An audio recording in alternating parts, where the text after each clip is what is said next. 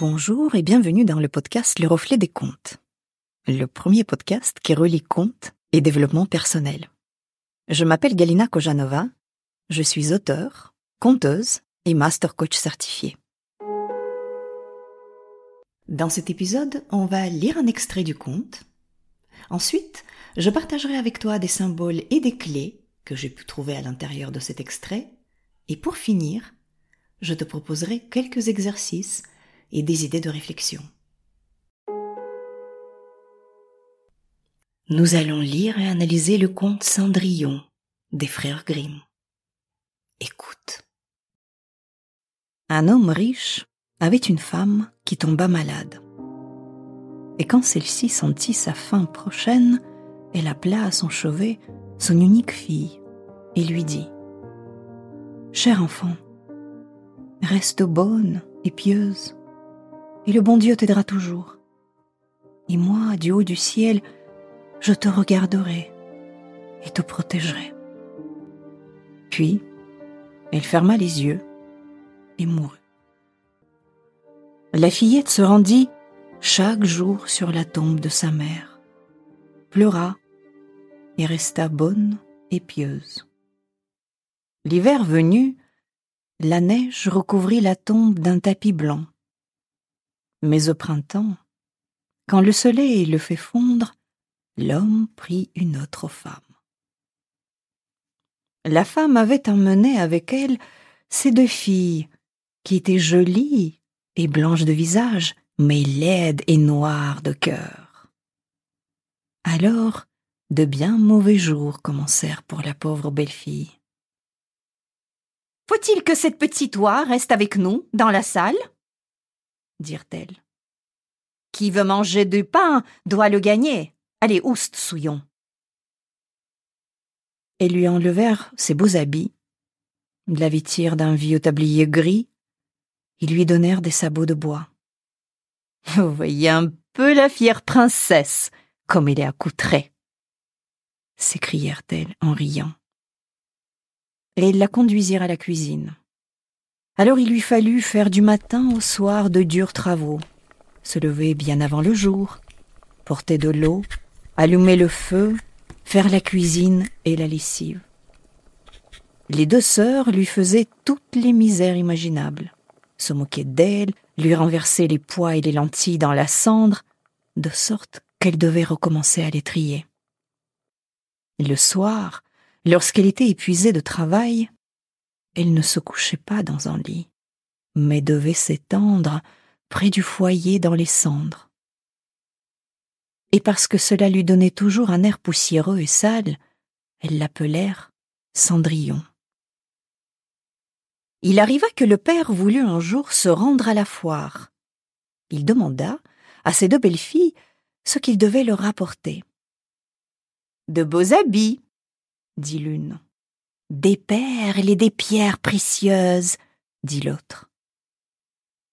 Et toi, Cendrillon demanda-t-il. Que veux-tu? Père, le premier rameau qui heurtera votre chapeau sur le chemin du retour. Cueillez-le pour moi. Il acheta donc de beaux habits, des perles et des pierres précieuses pour les deux sœurs, et sur le chemin du retour, en traversant à cheval un vert bosquet, une branche de noisetier l'effleura et fit tomber son chapeau. Alors il cueillit le rameau et l'importa. Arrivé à la maison, il donna à ses belles filles ce qu'elles avaient souhaité, et à Cendrillon le rameau de noisetier.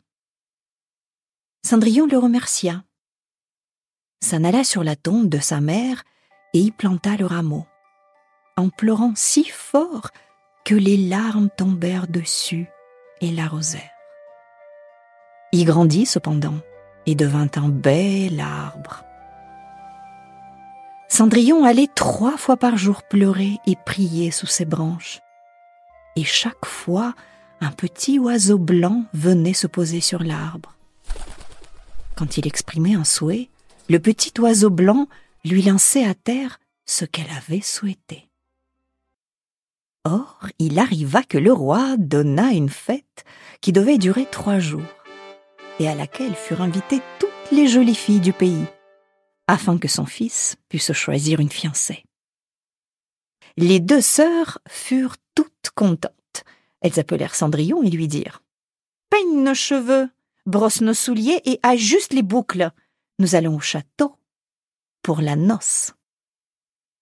Cendrillon obéit, mais en pleurant, car elle aurait bien voulu les accompagner elle aussi, et elle pria sa belle-mère de bien vouloir le lui permettre. Toi, Cendrillon, dit-elle, mais tu es pleine de poussière et de crasse, et, et tu veux aller à la noce? Tu n'as ni habit ni souliers, et tu veux aller danser? Mais Cendrillon ne cessait de la supplier. Alors elle finit par lui dire Si tu peux, en une heure de temps, me trier des cendres, deux grands plats de lentilles, tu nous accompagneras. Car elle se disait qu'au grand jamais elle n'y parviendrait. Quand il eut jeté le contenu des deux plats de lentilles dans la cendre, la jeune fille alla dans le jardin par la porte de derrière et appela. Petit pigeon de cils, petite tourterelle. Et vous, tous les petits oiseaux du ciel, venez m'aider à trier les graines. Les bonnes dans le petit pot, les mauvaises dans votre jabot. Alors, deux pigeons blancs entrèrent par la fenêtre de la cuisine, puis les tourterelles, et enfin, par nuée, tous les petits oiseaux du ciel vingt en voltant se posaient autour des cendres. En baissant leurs petites têtes, tous les pigeons commencèrent à picorer. Pic, pic, pic. Et les autres aussi. Pic, pic, pic. Et ils ramassèrent toutes les bonnes graines dans les plats. Et en moins d'une demi-heure, ils avaient déjà terminé et s'envolèrent tous à nouveau. Alors la jeune fille, toute joyeuse à l'idée que maintenant elle aurait la permission d'aller à la noce avec les autres, porta les deux plats à sa marâtre. Mais celle-ci lui dit C'est peine perdue. Tu ne viendras pas avec nous. Car tu n'as pas d'habit, de toute façon, tu ne sais pas danser, et puis nous aurions honte de toi. Là-dessus, elle lui tourna le dos et partit à la hâte avec ses deux filles superbement parées.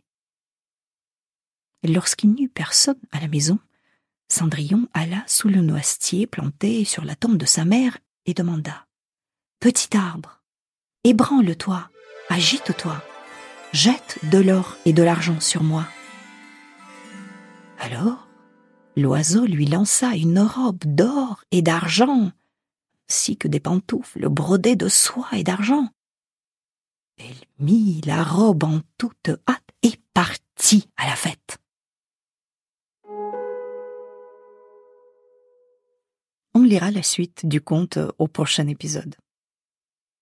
Dans cette première partie du conte qu'on vient de lire, on va analyser une clé importante que le conte nous livre ici, trier les petites graines. Au début du conte, on apprend que Cendrillon a vécu un trauma. Elle a perdu sa mère. Et son père, qui ne s'occupe plus vraiment d'elle, a fait venir dans sa maison une marâtre avec ses deux filles vilaine et noire de cœur, nous dit le comte. Et de la petite fille choyée, Cendrillon devient leur servante. Elle change même d'identité. Cendrillon n'est pas son vrai nom. On la surnomme Cendrillon parce qu'elle s'endort, épuisée, près de la cheminée, et au petit matin, elle est toute couverte de cendres. Les cendres, est aussi un symbole intéressant. C'est le feu qui n'est plus. Quelque chose s'est consumé, quelque chose est mort. C'est comme ça qu'on se sent après un trauma, une blessure, un chagrin, une séparation. On entre dans une période de deuil. Tout est gris, tout est triste, tout est désolé, comme les cendres qui recouvrent la jeune fille. C'est comme ça qu'on se sent dans une période de deuil, quel qu'il soit d'ailleurs. Le deuil d'avoir perdu quelqu'un, ou quelque chose, ou même le deuil d'une époque révolue, d'un état qui ne reviendra plus, d'un départ peut-être. Ainsi va la vie. Les cycles de la vie qui nous invitent quelque part à mourir à quelque chose avant de renaître à quelque chose de nouveau. Et on sait que Cendrillon va renaître de ses cendres. Mais avant, il y a un certain nombre d'étapes à parcourir. Car on ne sort pas comme ça d'un deuil profond. Et c'est ce que le conte nous fait comprendre. Tout est donc gris et triste, la vie est monotone et n'a pas beaucoup de sens. On se sent fatigué, épuisé, et c'est la même chose tous les jours. C'est à ça que ressemble la vie de Cendrillon dans cette partie du conte. On arrive presque à s'immerger dans cette atmosphère de, de tristesse, de grisaille. J'imagine que ça t'est déjà arrivé de te sentir comme ça. Moi aussi. Ça nous arrive à tous. Peut-être que tu es maintenant dans ce cycle-là. Alors, dis-toi qu'il y a une sortie. Tu vas voir. Donc, on est dans une phase triste et morose, puis il se passe quelque chose. Il nous arrive un truc qui va éveiller notre attention. La tristesse ne peut durer éternellement. La vie va reprendre ses droits. Dans le conte, le roi veut marier son fils et il va donc donner une grande fête de trois jours. On veut y aller, bien sûr, à cette fête tout de suite, de ce pas sans préparation. On veut courir. Tout notre être nous pousse à le faire. Et c'est bien. La pulsion de vie s'éveille en nous. On sent qu'on pourrait enfin sortir de cette période de dépression, de marasme. La tristesse monotone a bien trop duré. On a un nouveau projet, une nouvelle perspective, quelque chose se dessine à l'horizon. Il faut foncer. Oui, oui et oui. Mais pas si vite. Cendrillon donc veut aller au bal. Mais la marâtre lui en empêche et l'oblige à trier les petites graines. Elle met donc un plat de lentilles dans les cendres et lui enjoint de récupérer les lentilles des cendres. Une fois ce travail accompli, elle promet à Cendrillon de l'amener au bal. Très bien. Oui, c'est très méchant et inutile de faire ça. Mais ça, c'est dans le conte. Mais dans la vraie vie, qui est donc cette marâtre qui nous donne un boulot pareil? La marâtre, en fait, c'est la vie. C'est l'univers, si tu préfères, qui nous dit attention, tu n'es pas encore prête à aller au bal. Tu dois d'abord trier les petites graines. Tu sais, c'est comme ça dans les jeux vidéo, on, ne peut pas aller au niveau supérieur tant qu'on n'a pas terminé toutes les tâches du niveau auquel on, se trouve euh, en ce moment. Donc, il faudra d'abord trier les petites graines. Mais qu'est-ce que ça veut dire ça, de, trier les petites graines? C'est ta capacité en fait à penser, raisonner, discerner froidement, sans trop d'émotion viendra le moment où tu vas pouvoir vivre pleinement tes émotions de joie, d'exaltation, mais pas tout de suite, justement. Trier les petites graines, c'est penser à ce que tu es en train de vivre et ce à quoi tu aspires. C'est penser aux paroles vexantes de l'autre et à la vérité qui se cache derrière, peut-être. Penser à ce que tu peux et ne peux pas faire. Penser aux risques que tu prends pour que tu puisses les prendre en connaissance de cause. Penser aux conséquences et t'y préparer, etc., etc. Ce temps de préparation, il est indispensable en fait, même si ce n'est pas très amusant. On va devoir travailler sur soi, ce qui est un travail difficile, au moins aussi difficile que de récupérer les lentilles des cendres. Mais heureusement, on n'est pas seul dans cette période-là. D'ailleurs, il ne faut pas être seul. On fait appel à des amis, des aides. Cendrillon demande à ses amis fidèles, les oiseaux, de l'aider. Encore une autre clé de ce conte savoir demander de l'aide. Lorsque par la suite elle demande au noisetier Jette de l'argent et de l'or sur moi, l'arbre s'exécute, il lui donne des habits magnifiques pour aller au bal. Parce qu'elle est fin prête. Elle a fini son boulot de trier les petites graines et l'univers répond favorablement. La transformation est alors ici. Elle est prête à devenir quelqu'un d'autre. Elle est prête à abandonner cette peau, cet accoutrement limitant de Cendrillon. Elle va enfin sortir de l'ombre. Elle va sortir de l'ombre et montrer au monde qui elle est vraiment. Montrer combien elle est solaire. Sa robe est en or, souviens-toi. L'or, qui représente le soleil, le symbole du rayonnement de l'être, Et elle va aussi montrer au monde combien elle est délicate. Il y a des fils d'argent dans sa robe. L'argent représente la lune, le symbole de la sensibilité, de la féminité aussi. Elle est donc délicate et solaire. Et ça n'est pas antinomique. Mais on en parlera plus en détail au prochain épisode. En attendant, je te propose un exercice. On va trier les petites graines. Premièrement, identifie pour toi quelles sont tes graines à trier. Un bilan peut-être, d'une situation ou d'une relation, un changement de vie auquel tu aspires, un nouveau projet en perspective, etc. Ensuite, commence à noter tout ce qui te vient à ce sujet. Qu'est-ce qui t'apporte de la joie là-dedans? Et qu'est-ce qui te fait peur? Qu'est-ce qui est toujours vrai Et qu'est-ce qui n'est plus?